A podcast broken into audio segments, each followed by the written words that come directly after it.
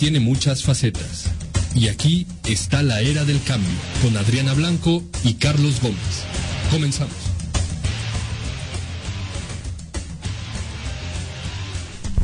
Hola, buenas noches. Estamos aquí un lunes más en tu programa La Era del Cambio. Mi nombre es Adriana Blanco y conmigo está, como siempre, Carlos Gómez. Buenas noches a todos. Bueno, el programa de hoy eh, se une un invitado muy especial, el contador Agustín Bonilla. Contador, buenas noches, ¿cómo está? ¿Qué tal? Buenas noches. Bienvenido a nuestro programa. Bueno, pues es, un programa muy, muy importante porque este, el contador Agustín Bonilla Infante viene a presentarnos un nuevo libro que se llama Negocios que Progresan. Es, eh, bueno, un, un, este, un, libro que ahorita debemos de, de, tomarle muy, muy, este, mucha importancia en, este momento porque habla de las pymes, de los errores que tienen a veces las pymes para no crecer y de qué tiene que hacer una pyme para poder crecer. Esto es importantísimo. Pero, contador, vamos a platicar un poquito de usted. Este, eh, usted estudió en la Escuela Superior de Comercio y Administración del IPN. Eh, bueno, estuvo 25 años en el sector privado y 25 y 20 años ya en el sector público, este, donde eh, colabora actualmente. Algo muy importante, fue dueño y administrador único de una empresa de, de ropa, ¿verdad? de Model ISADCB giro de confección por más de 15 años. Una plantilla de 200 trabajadores, impresionante. Y bueno, tuvo una posición muy importante esta empresa a nivel nacional. 2.5 eh, años como catedrático a nivel profesional de materias de administración en la Escuela Superior de Comercio y Administración del IPN. Eh, coordinador de auditorías y consultor en rediseños de procesos de Pemex, refinación, qué padre. Y qué más, es muy extenso su currículum. pero ha realizado diversos trabajos de administración en tópicos siguientes, organización e implementación de sistemas contables, rediseño de procesos y consultoría especializada, e implementación de sistemas de control interno. Y bueno, por supuesto, este su, nuevo bebé, la creación del libro, Negocios que Progresan. Yo quiero comenzar con una pregunta. Eh, ¿Qué es, contador, lo que a usted lo, lo impulsa eh, ¿cómo surge la idea de crear este libro, de escribir este libro? Bien, dos grandes razones. En primer lugar, dejar un legado a mis hijos, a mis nietos, a la familia y a quienes tengan interés por este tema tan importante como extenso. Y el otro enfoque se refiere porque en nuestro país, ya cuando llegamos a la tercera edad, tenemos alguna limitante para incursionar en el mundo del empleo.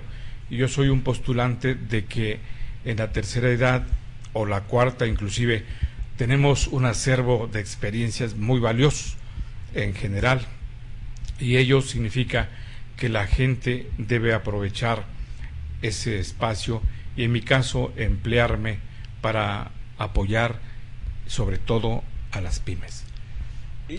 De hecho, es, esto es algo muy importante y, más hoy en día que muchas personas están eh, decidiendo de pasar de un mundo laboral normal a ser sus propios jefes, ¿no? Empiezan con los startups y por supuesto esto va a derivar en una pyme. Y quizás si pasa el tiempo adecuado o logran crecer, se puede hacer una mediana o grande empresa. Todas las empresas grandes de alguna forma iniciaron así, ¿no? Pero, eh, ¿qué aporta este libro es, eh, a, las pymes, a las pequeñas y medianas empresas? Específicamente, ¿qué es lo, qué es lo que aporta? Bien, licenciado Carlos Gómez, es muy interesante y muy amplia tu pregunta. Por supuesto, voy a buscar acomodarla. Mira, el libro aporta desde los regímenes fiscales actuales que están vigentes para que el contribuyente los conozca. Aporta también técnicas de dirección como lo es el punto de equilibrio, como lo es la reingeniería de procesos, el FODAS, u otras eh, herramientas que también están incluidas, como la administración por objetivos. Por supuesto, también está eh, repasando eh, también en su contenido este libro las técnicas administrativas. En este caso hago hincapié en la utilización del proceso administrativo que se integra por las fases de la planeación, la organización, la dirección y el control. Para nosotros los contadores es un camino obligado a recorrer. Eso quiere decir que que el libro repasa este proceso administrativo que es, desde mi punto de vista, un paradigma que nos permite atender macros problemas. ¿Cómo ve el día de hoy a, la pyme mexicana? ¿Cuál es el, gran problema? Eh, ¿Cuáles son los obstáculos por los que está pasando? Yo considero que la pyme está urgida de llevarle oxigenación porque en principio el gran capital que llega de países extranjeros está creando una crisis en la administración de las pymes porque no pueden competir. ¿Por qué no pueden competir? No pueden competir porque les falta, en principio, capital. También les falta cultura empresarial.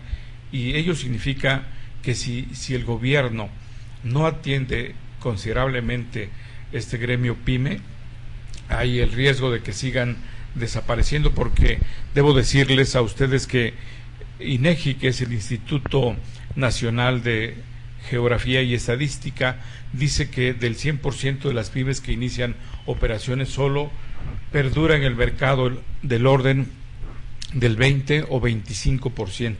Esto nos da una idea de que las pymes están en crisis, están falleciendo. Entonces necesitan cultura empresarial, necesitan guías, como lo señalo en mi libro, que los consultores pymes eh, puedan guiar y sobre todo puedan señalar el rumbo al que debe dirigirse la pyme. Claro. De hecho, yo considero que una de las causas por las cuales eh, la mayoría de las pymes cierran, fallecen, es por la falta de capital, ¿cierto? Así es. Es uno, es como yo creo que el principal. Es el principal. Además de la, falta de cultura empresarial. Así es. Y hay otras razones, eh, como conflictos familiares, también este eh, es un factor que repercute mucho en el desarrollo de la pyme.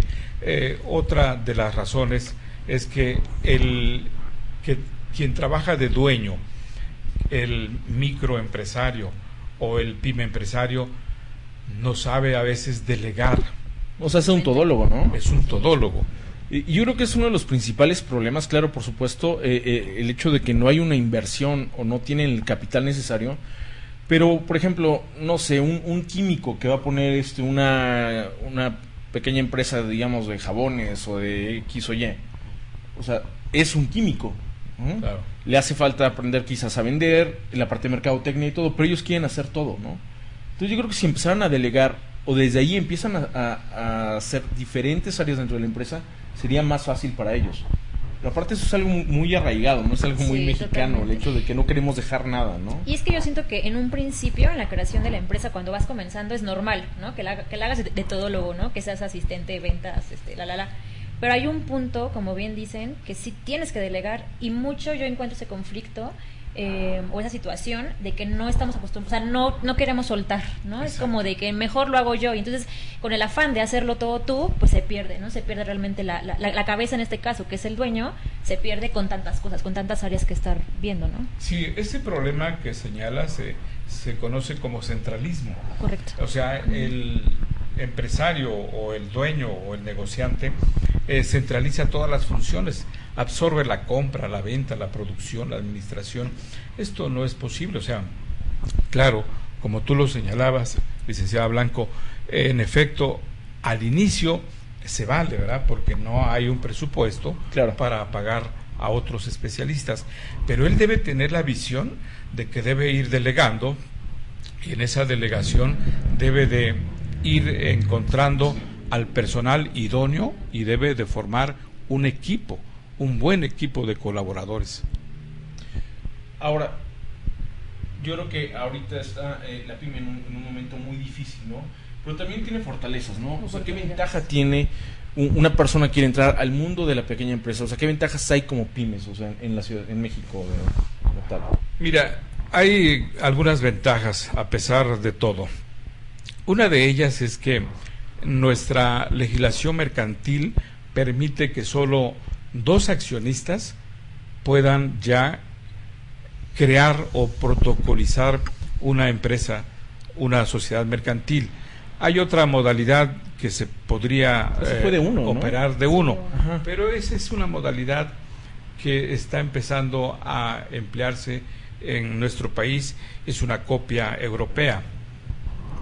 Eh, esto se hizo con el fin de que el empresario, o sea, a veces eh, crea la persona moral y en ello, o sea, este eh, tiene problemas de liquidez y los bienes que forman parte de la empresa, este, pues a veces no están bien definidos y por eso se creó ese mecanismo que, que es la, la eh, sociedad simplificada. Exacto. Sí. ahora, yo creo que al Estado de alguna manera le corresponde ser también parte de la pyme, ¿no? Apoyar a una pyme. Sí. ¿Qué no está haciendo el gobierno o qué debería estar haciendo el gobierno para de, verdad apoyar a una pequeña empresa? Importante, mira, en mis trabajos de investigación que hice con el libro, eh, los gobiernos que buscaron apoyar a las pymes son sin duda este, los que crearon sociedades progresistas. Okay. No puede existir eh, un, país que tenga un progreso considerable si el gobierno no apoya. Lo que tú has dicho, el gobierno debe ser el papá en cierta medida de las pymes. Por supuesto, él no puede jugar en las dos canchas. Entonces ese éxito tan bajo que se tiene entre un 20 y un 30%, o sea, debería ser mucho más si de verdad el gobierno apoyara, ¿no? Así es. Eh, tenemos, por ejemplo, apoyos como los que proporciona el INADEM, que es el Instituto Nacional del Emprendedor, pero eh, los recursos son muy limitados. es muy, muy bajo. En mi libro, el capítulo 6, refiero este, justamente eso. Para nuestro país, para el año 2015, se destinó una bolsa financiera de alrededor de 9 mil millones de pesos. Para el tamaño del país, para el tamaño del país que somos, obviamente es un recurso muy escaso. Es nada. O sea, realmente es nada. Y sobre todo, a veces no llega a su destino. Ese es otro gran problema, ¿no? Que quién sabe en, qué proceso se empiece a perder, ¿no? Sí. Y por ejemplo, ¿qué importancia tiene el apropiarse como tal de un proyecto productivo a favor de las pymes? Es muy importante. Yo soy un postulante de que en nuestro país de 120 millones de habitantes, el número de empresarios es muy bajo anda en 5 millones y medio actualmente.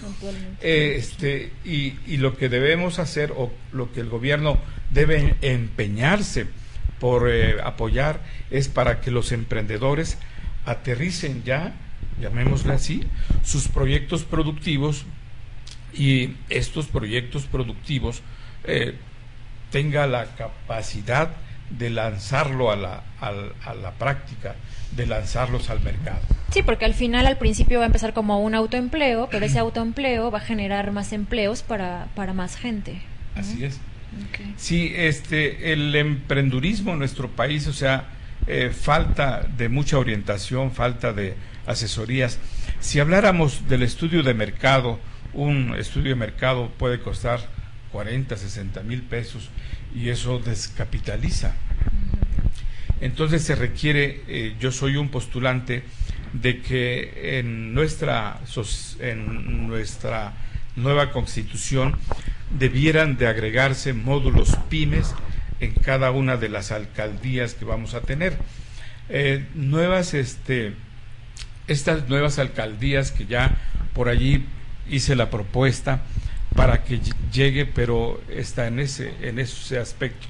Eh, la propuesta consiste en que las actuales delegaciones políticas que se convertirán en alcaldías debieran tener un módulo para guiar a las pymes. Volvemos a lo mismo, como si el gobierno debería ser el padre de alguna manera y llevarlo de la mano, ¿no? O sea, yo creo que podríamos crecer mucho más de ese 25-30% en, en esas pymes, ¿no? El artículo 25 constitucional refiere de que el Estado es el rector de la economía. Así es. Pero no funge. Pero no lo funge, no funge como tal. Definitivamente. Yo hice varios eh, estudios, por ejemplo, eh, antes de empezar a ya a conformar el libro, investigué qué mecanismos tiene el Estado para capacitar o para captar los nuevos proyectos productivos. Y hice algún simulacro me llamaron de Venezuela, de Colombia, porque en mi simulacro yo quería saber que el gobierno nos dijese a los emprendedores en qué renglones de la economía estamos deficitarios para alentar la nueva inversión. Pero no hubo respuesta, inclusive debo decirlo enfáticamente, no hay en nuestro país un mecanismo que difunda, que señale en qué renglones de la economía estamos deficitarios o inclusive en qué renglones estamos sobreofertados.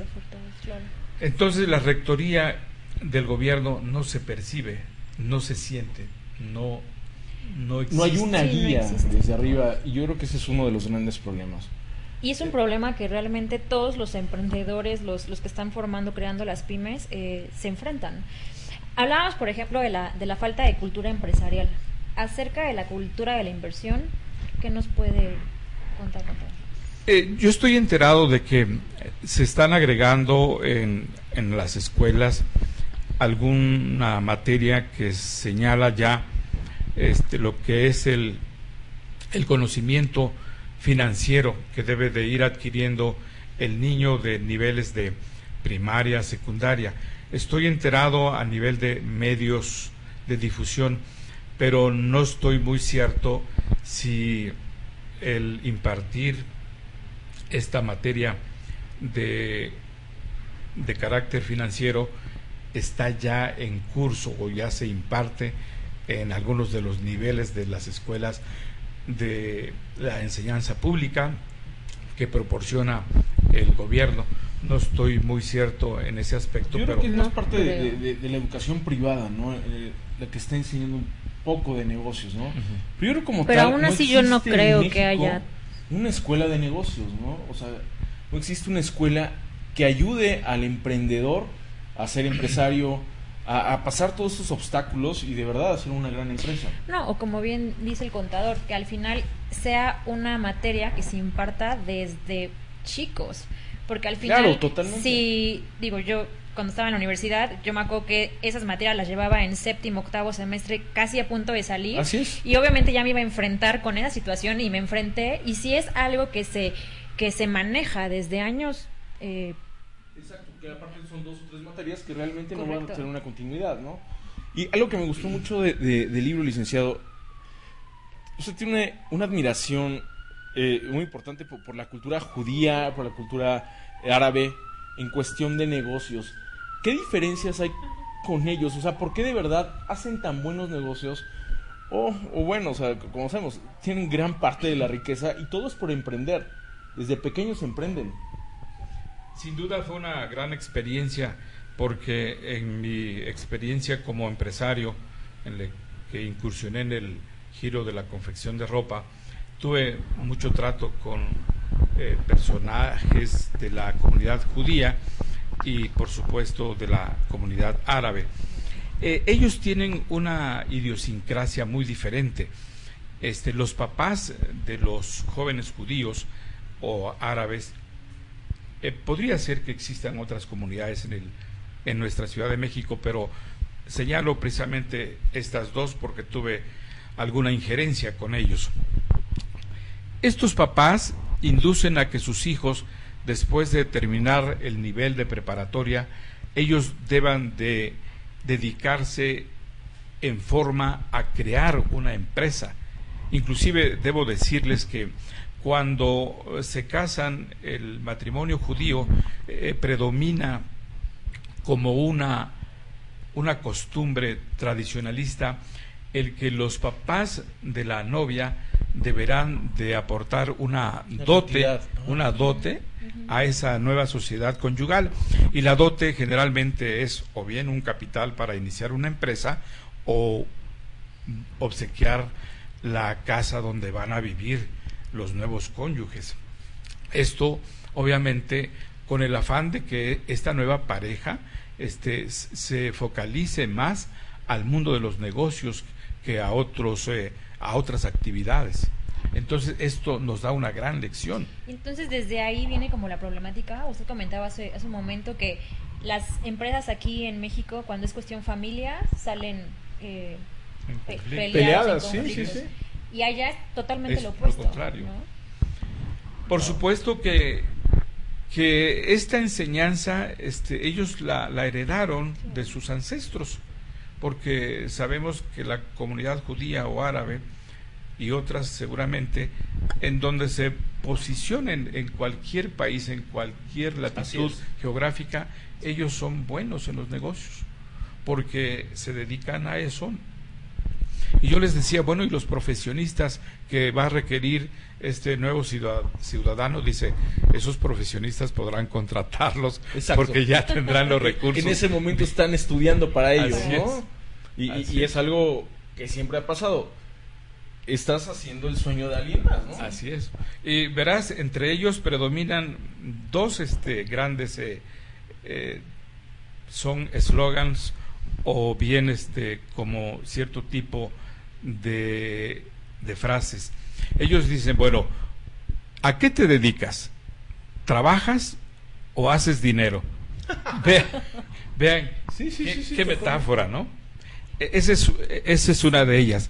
La otra es que ellos dicen en su vida cotidiana, dice, lo mejor que podemos hacer en materia de negocios es el giro de la ropa, de zapatos o de comida.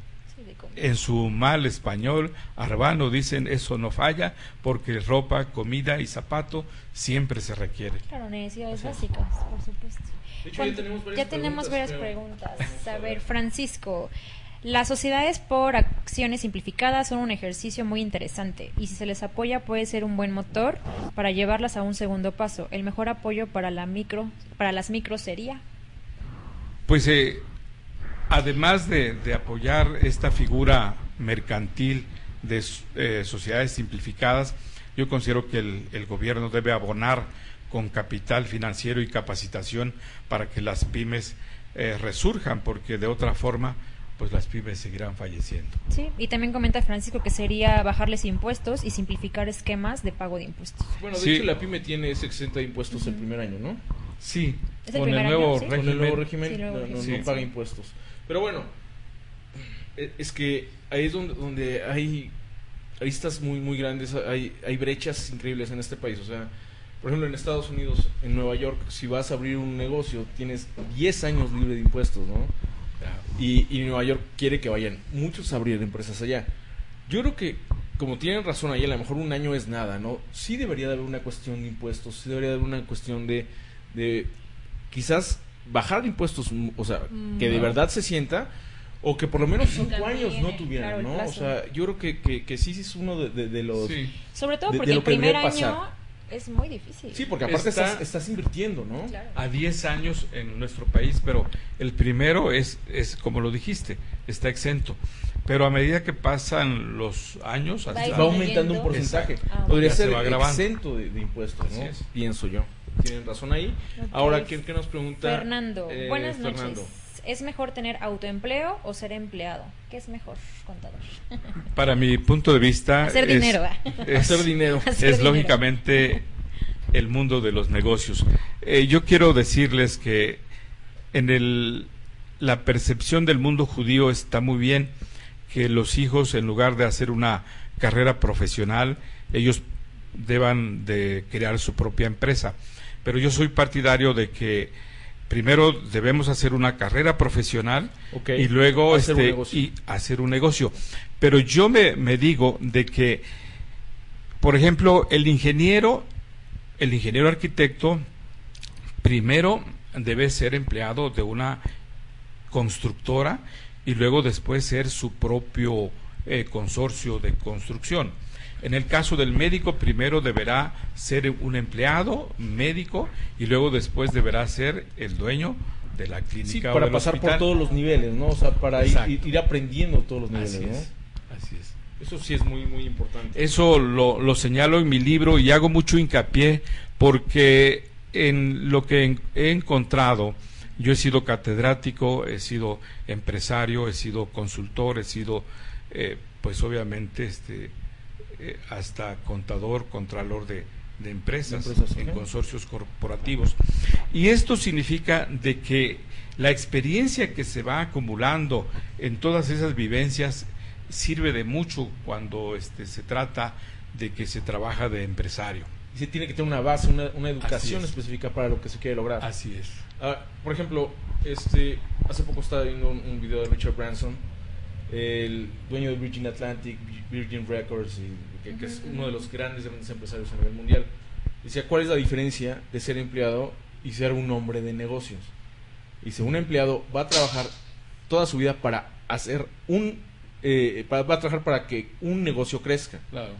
claro, le van a remunerar eh, por hacer crecer un negocio. Un hombre de negocios, cada que voltea ve una oportunidad nueva. Puede hacer diferentes tipos de negocios.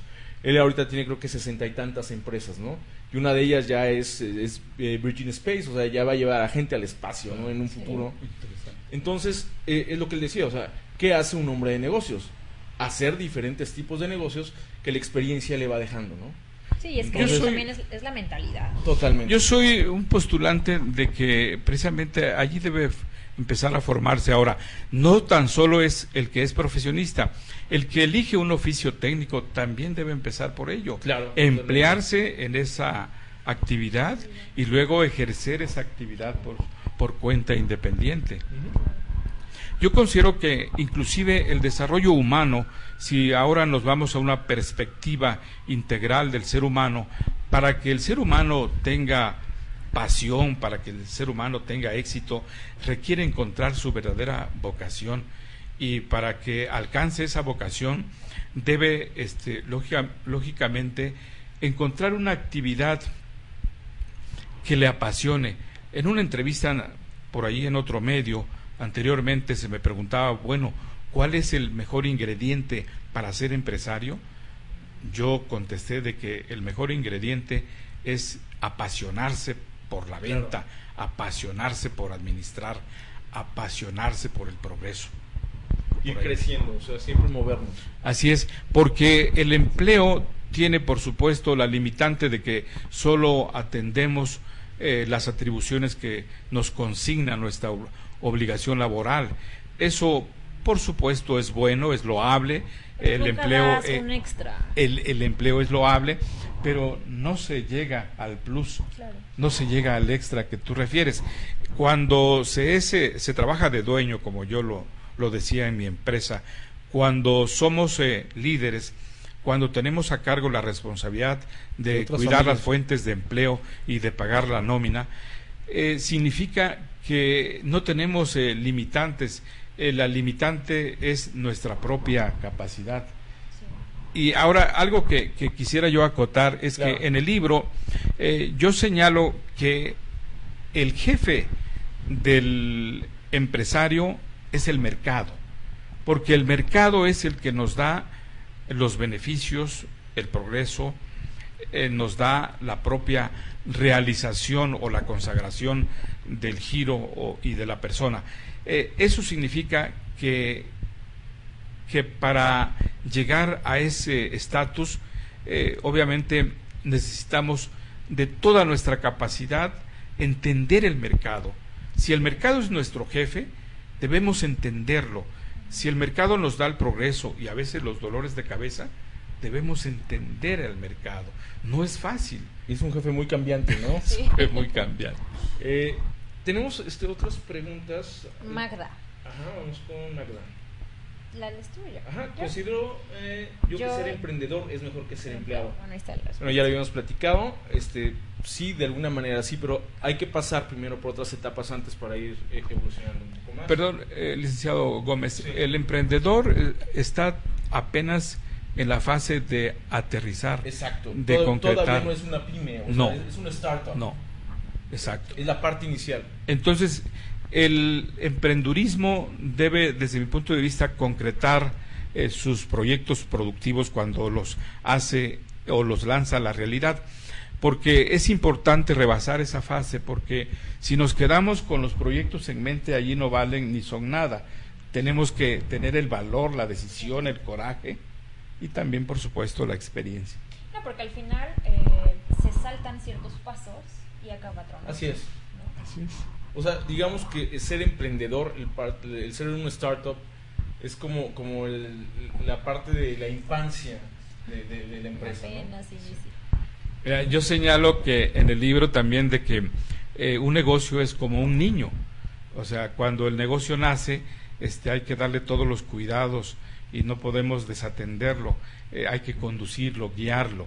Ya después, este, cuando ese niño metafóricamente crece, ya podemos este, pues recibir algún beneficio o provecho de lo que los frutos de los que hemos eh, ya este, dedicado. Muy al estilo de, la empresa japonesa, ¿no? Aquí en México, o sea, empiezan a, vender y empiezan a gastarse el dinero, ¿no? Empiezan a gastar esas utilidades. Ah, Eso es, es negativo. Aquí están preguntando, este, Joaquín, ¿dónde encontramos el libro del invitado? Cuéntenos, este, licenciado, ¿dónde está ahorita ya la venta? El libro está a la venta en las librerías Porrúa y en el Fondo de Cultura Económica, pero este, por supuesto, directamente conmigo, okay. si puedo dar algunos datos, por favor. este, tengo el número de celular, el 55 26 90 76 14 de aquí de la Ciudad de México. 55 26 90, 76 14. Tengo un correo electrónico, es AG Bonilla I, es AG Bonilla I, es I latina, arroba hotmail.com. Este, ese es un medio, estoy creando la página web en la que este, todavía no está lista, pero con estos dos eh, mecanismos de, de contacto yo puedo atenderles y entregar el libro este con algún tiempo de anticipación, o sea, y destinarlo. Por ahí se nos fue una eh, pregunta, bueno, un comentario de Joaquín. El Estado no debería, no debería, debe de intervenir el artículo 25 constitucional. Es más de un tipo comunista casi. El Estado debe dejar a los empresarios que crezcan y compitan con la mejor, con la menor regulación posible. Mm. Lo que pasa es que el Estado este, no debe ser empresario, pero debe ser el rector de la economía. O sea, es, el papá. Debe ser el si, si nos faltan cereales o lácteos, eh, obviamente el, Estado se encarga de que de traerlos, de abastecer, de importarlos. Entonces eh, el Estado no puede quedarse de manos cruzadas y decir, bueno, no tengo estos medicamentos o esta, esta compra y, este, y dejarnos sin abastos. Entonces, el, el 25 constitucional refiere justamente que el Estado eh, es el rector de la economía, pero yo soy un postulante crítico de que tal tal rectoría no se lleva a cabo. Porque, ¿Por qué? Precisamente porque no existe un mecanismo en nuestra sociedad mexicana que difunda en qué renglones de la economía estamos deficitarios o en qué renglones este, ya estamos sobreofertados y es urgente la exportación o el canal que proceda, ¿verdad? Entonces ahí es donde falta todavía un poco, ¿no? Así es. Quizás es, algo que se deba de regular mucho mejor. Entonces yo sí estoy de acuerdo que ese artículo 25 debería de aplicarse como tal. Deberían de actualizar. Aquí hay este aquí una pregunta muy muy muy interesante. Vamos a saltar poquito, ahorita regresamos. Ok, ok, va, va, va. Fíjate. Eh, dice Genaro, tengo un negocio de estéticas. ¿Ya soy empresario? Una, o sea, sí es un empresario, pero no es quizás una pyme hasta que tenga un acta constitutiva, hasta que tenga quizás una sociedad y ya esté dando empleo a diferentes personas. Bueno, es empresaria o más bien es, micro, microempresaria. Así es. Porque este, la microempresaria puede tener, eh, según la Secretaría de Economía, hasta 10 trabajadores. Que es como un repeco, ¿no? Así, lo que fueron los repecos. Lo que eran los repecos. Así es. O sea, ya lo es, pero desde mi punto de vista, eh, si sabe administrar, si sabe crecer, que abra otras sucursales, allí se acuña el término de ser empresario. O sea, ser empresario no es yo tengo el dinero y lo presto o lo meto al mercado bursátil y soy empresario. En ese caso no hay tal actividad empresarial porque el empresario es el que trabaja eh, con un equipo que produce un bien o servicio y que por supuesto este, tiene que encarar los compromisos que devienen de administrar un pequeño negocio. Entonces, hasta 10 este, empleados, estamos hablando todavía de un repeco y por supuesto todavía no tiene eh, sucursales y demás, pero van en el camino, van en esa, en esa infancia. Sí, para ser empresario, desde mi punto de vista, que es el ser humano más completo, más íntegro, porque tiene que cuidar cuatro grandes sectores que conforman, desde mi percepción, lo que es el mundo de los negocios. Estos cuatro sectores son el sector de los trabajadores, el sector del dueño o los dueños, el sector fisco, porque hay que pagar impuestos, totalmente. y también, por supuesto, el sector de el, el, mercado global, globalizado. globalizado, porque tiene que competir en esta economía globalizada con los factores que llegan porque nuestro presidente sale del país y va en búsqueda de nuevos capitales que deben de llegar a nuestro país para que la economía siga, nuestra, siga, creciendo. De hecho, es una pregunta que le estamos contestando también a Miguel.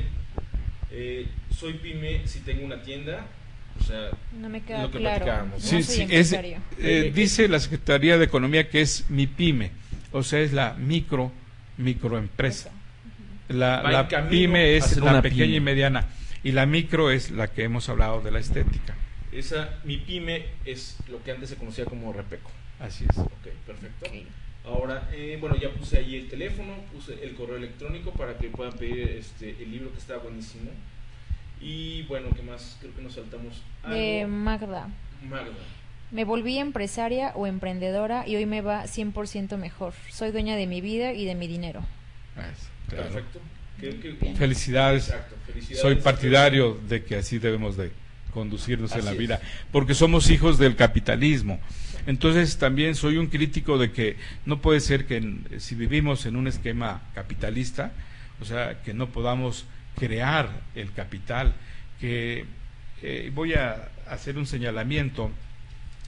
Hace algunos años, hace dos o tres años que hice la investigación para mi libro, eh, presenté un escrito a la Dirección General de Profesiones de la Secretaría de Educación Pública para saber si existía en nuestro país la carrera de formación del empresario. Y la respuesta fue que no. Existen carreras que son muy adyacentes, muy cercanas, como el contador público, como la licenciatura en administración de empresas, licenciatura en mercadotecnia, en publicidad, en administración, etcétera, etcétera.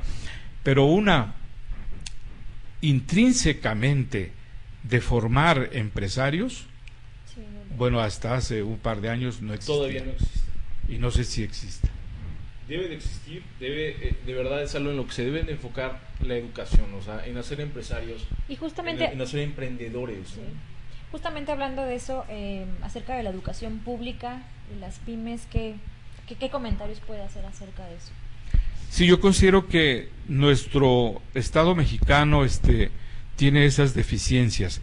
Eh, si nosotros somos parte o producto de un sistema capitalista, es obvio que debemos de saber crear el capital, de que sabemos, eh, debamos saber cómo es la cultura de la inversión, pero no hay tal, eh, tal fin didáctico.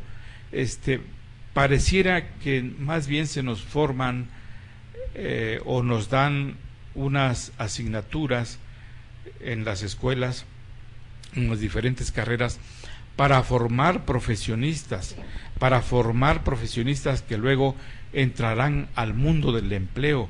Pero bueno, eso ya lo señalamos, tiene la limitante de que el empleo sea eh, es depender, el empleo es, es subordinarse.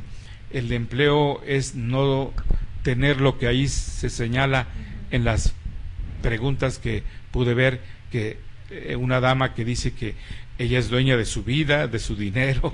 Sí. Claro. No, y como tal no hay no hay esa formación de empresarios como tal.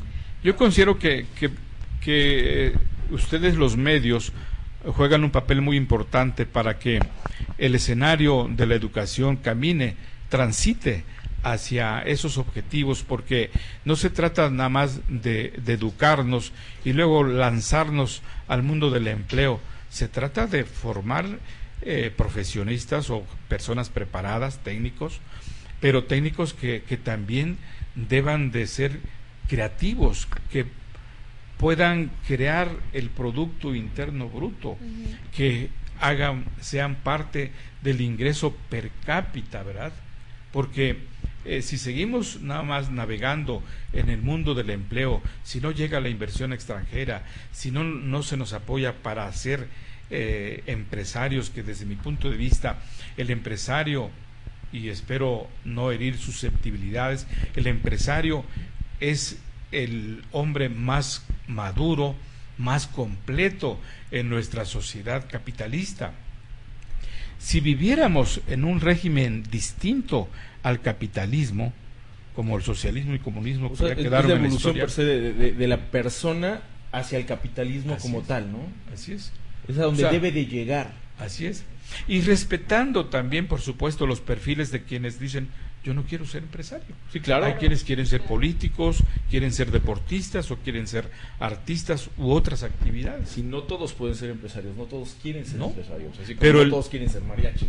Pero mi querido licenciado Gómez, el número de unidades económicas que nos da INEGI, que estamos hablando de 5 millones y medio, o sea, de unidades económicas, si le, las traducimos porque algunas unidades económicas o empresas tienen este, varios accionistas, así es, o sea, no son el número individual, sino una empresa este, como unidad económica este, se conforma por varios cuando es sociedad así es. mercantil.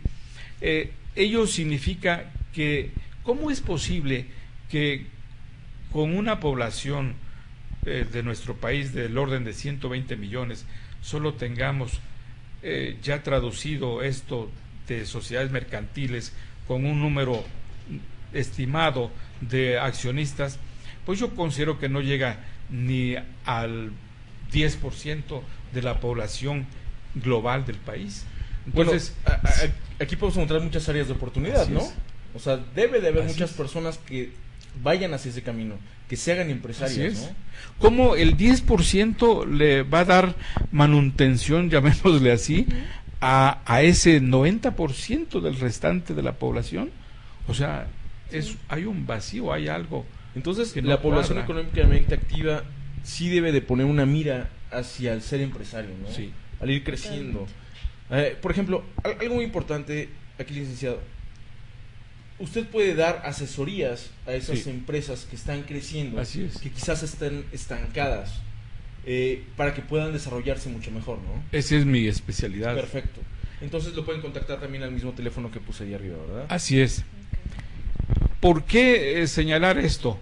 Porque un país para que crezca, pues debe de crecer en función de sus, de sus empresas, en función de la gente que aporta eh, algo al Producto Interno Bruto, porque el empleo, el empleo no aporta al Producto Interno Bruto. Entonces, para poder crecer y sobre todo para ir reduciendo esta brecha eh, social en la que vivimos, en la que algunos son inmensamente ricos, tenemos un caso, ¿verdad? Nuestro en país, país claro. de el ingeniero Carlos Slim que ha sido en varias ocasiones a nivel mundial el hombre más rico del mundo o sea esta brecha de que mientras eh, por un lado hay quienes son inmensamente ricos y por la otra inmensamente pobres, o sea, no es admisible, lastima a nuestra calidad humana. En un país de 120 millones, o sea, creo que oportunidades hay millones, ¿no? Algo que me gustó mucho del libro, y un poquito, este, por favor, la ética del comerciante. Eso está padrísimo. Muy, muy interesante. Me, me gustó mucho esa parte. Me encanta la pregunta, licenciado Carlos Gómez. ¿Por qué? porque estamos viviendo en una sociedad anárquica, en una sociedad en la que vivimos mucha corrupción, mucha defraudación, mucha evasión. Eh, aquí, ¿qué pasa? No tan solo el régimen eh, de ley es el que debe de guiarnos, también debe guiarnos la ética. La ética es la conducta que asumimos sin necesidad de la coercibilidad de la ley, del tribunal. La ética es cuando el empresario o el negociante o el comerciante tiene que despachar kilos de a kilos, litros de a litros, metros de a metros. Porque veamos el caso Pemex. Ahí hasta en gasolineras que se ampararon para que no fueran fiscalizadas por la Profeco. Y bueno, lastima eso de que muchas em, eh, empresas o muchas estaciones de servicio llamadas gasolineras no despachan o no despachaban con la exactitud que debiera ser el contenido de un litro. Entonces hemos padecido. Y la ética es para eso.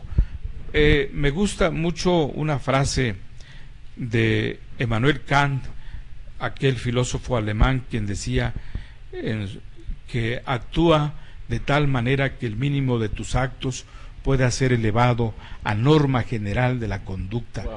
Y él como pues, un hombre moralista, pues se distinguió porque eh, en su concepción no necesitaba de que existiera un tribunal o una ley coercitiva que le señalase cuáles eran sus derechos y sus obligaciones. Él por sí solo consideraba que el ser humano tenía que buscar eh, la conducta armónica para que el mínimo de sus actos pudiera ser llevado a una norma general de conducta. Eh, ahorita mencionó algo acerca de las leyes. Eh, contador, ¿cuál, ¿cuál piensa usted que son las leyes que, favorecen a las pymes y que no están, eh, no, sé, no se están aplicando como tal? Bueno, hay dos leyes. Una, cuando fue presidente el licenciado de la Madrid, eh, se decretó una ley que consistió en apoyar la artesanía y el nombre de la ley no lo, no lo tengo muy... Ley Federal para el Fomento de la Microindustria. Eso. Ley Federal para el Fomento de la Microindustria que fue decretada por el expresidente Miguel de la Madrid en el año de 1988. Y luego con en el régimen del expresidente también Vicente Fox se decretó otra ley. Ley para el desarrollo de la competitividad de la micro, pequeña y mediana empresa. Esa.